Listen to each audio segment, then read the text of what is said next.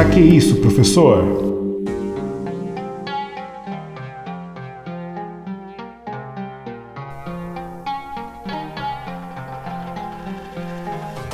Olá, eu sou o professor William Souza e bem-vindo ao nosso podcast Para que isso, professor? O seu podcast de história.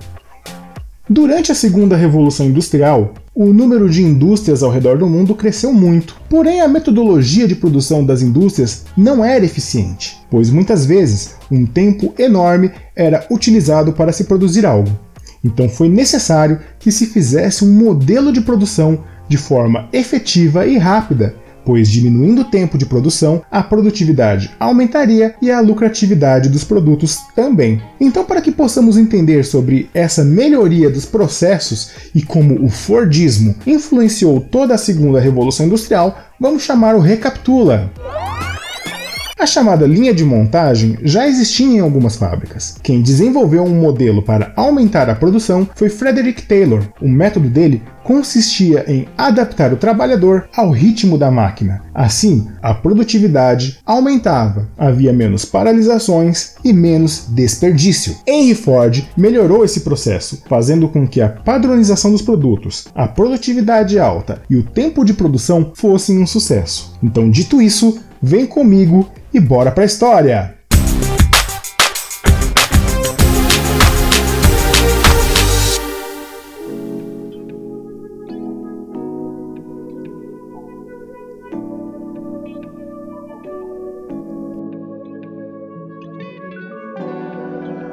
Em 1908, foi lançado o Ford Modelo T, e a partir de 1913, Henry Ford começou a aplicar em suas fábricas o sistema que ficou mundialmente conhecido como Fordismo. Antes dessa implantação, os carros eram construídos manualmente e isso consumia um tempo muito grande para sua finalização, sendo o funcionário responsável pela produção de todas as etapas. Uma das inovações de Ford foi colocar um sistema de esteiras rolantes que levava o produto a ser fabricado até os trabalhadores. Isso proporcionou uma produção mais rápida e barata, pois o trabalhador não precisava se deslocar pela fábrica, ele aguardava em sua posição e não precisava ser especialista em nada, sendo necessário apenas dominar o serviço. A esteira controlava o tempo de produção na indústria. Para se ter uma ideia, antes da chegada do Fordismo, um veículo levava em média cerca de 8 horas para ficar pronto, e com o Fordismo, esse tempo caiu para incríveis 2 minutos. Mas era só maravilhas? Não, não mesmo. Os funcionários eram os que mais sofriam, pois não conheciam os outros processos da produção. Eram submetidos a duras jornadas e poucos direitos trabalhistas. Portanto, os trabalhadores estavam em um trabalho maçante, repetitivo e desgastante. Mesmo que os operários pudessem ter acesso e consumir o que produziam, a situação laboral dos mesmos era horrível.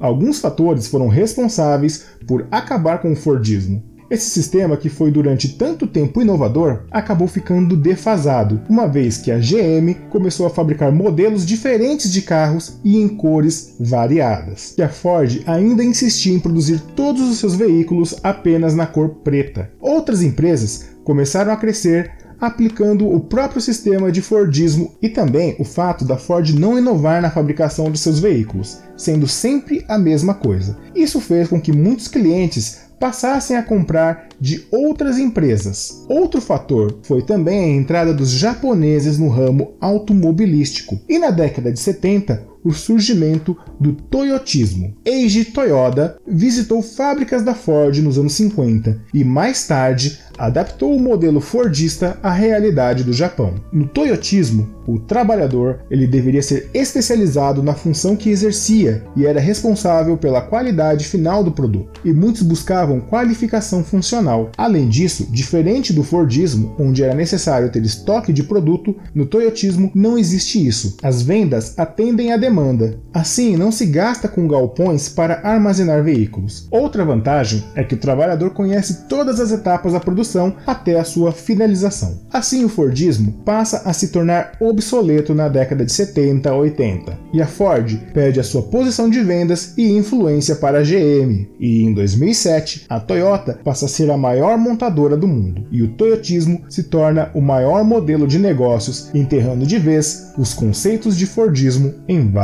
lugares do mundo.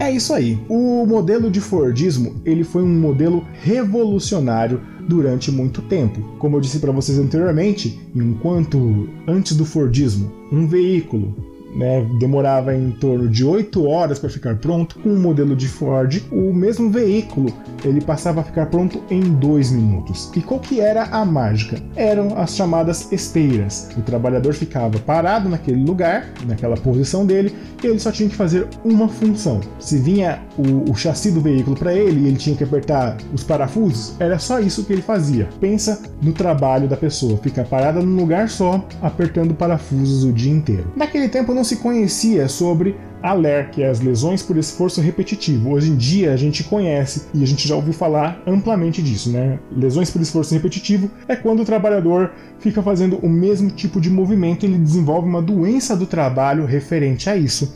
Então, muitos trabalhadores acabavam doentes e não sabiam por quê. Falta também de ergonomia, de pausas no trabalho, então o trabalho ele era duro e era maçante. Se vocês já assistiram aquele filme do Charles Chaplin chamado Tempos Modernos, vocês vão identificar essa questão é, do Fordismo. Esse filme, aliás, ele faz uma crítica severa ao modelo instituído por Ford. Outra coisa também que serviu de derrocada para a Ford foi a falta de inovação. A Ford só produziu seus veículos na cor preta. Henry Ford declarou que faria carros na cor que o cliente quisesse, desde que fosse na cor preta. E outras empresas, como a GM, por exemplo, ela acabou fazendo uma inovação, construindo carros diferentes e com cores variadas e isso foi trazendo dificuldades. Mas, como eu disse para vocês também, nos anos 70 o toyotismo surgiu como uma alternativa. Por quê? No Fordismo a gente tem a produção e também o estoque, né? Muito também das despesas da Ford vinha o estoque de veículos. E no Toyotismo não. No Toyotismo não há essa questão do estoque. Era fabricado apenas aquilo que o mercado consumia.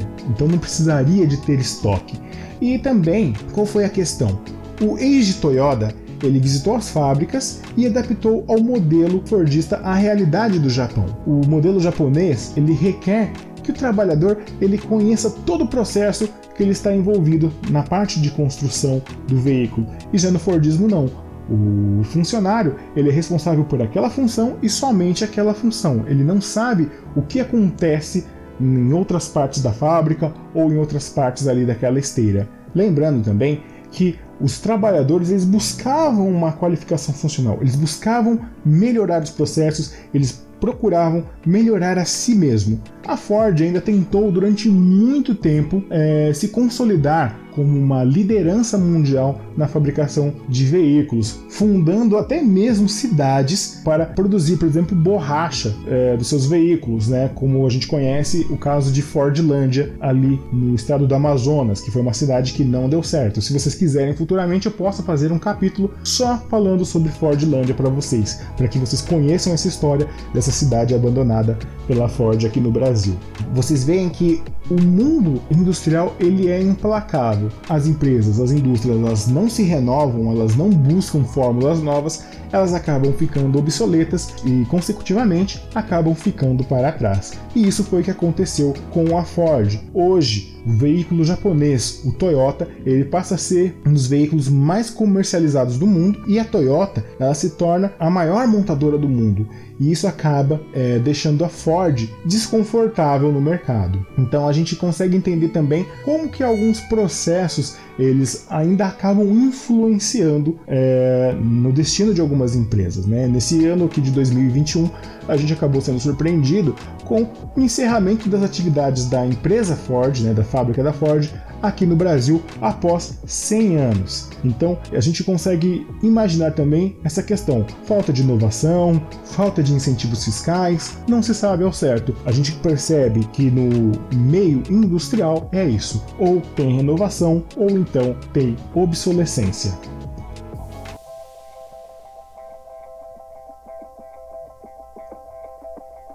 É isso aí, gente. Então, mais uma vez, eu agradeço a todos que participaram, a todos que ouviram, baixaram e compartilharam esse podcast. Então, quem quiser mandar uma mensagem, sugerir pauta, reclamação, qualquer coisa, pode mandar mensagem para o e-mail souzawilliam1983@gmail.com. Repetindo, Souza com S, William com W, dois L's e M no final, souzawilliam1983@gmail.com. Tudo bem? Então eu agradeço as mensagens de todos vocês. Estou esperando. E a pergunta ainda continua: para que isso, professor? Então nos vemos aí na próxima. Muito obrigado, um grande abraço para vocês e até logo. Tchau, tchau.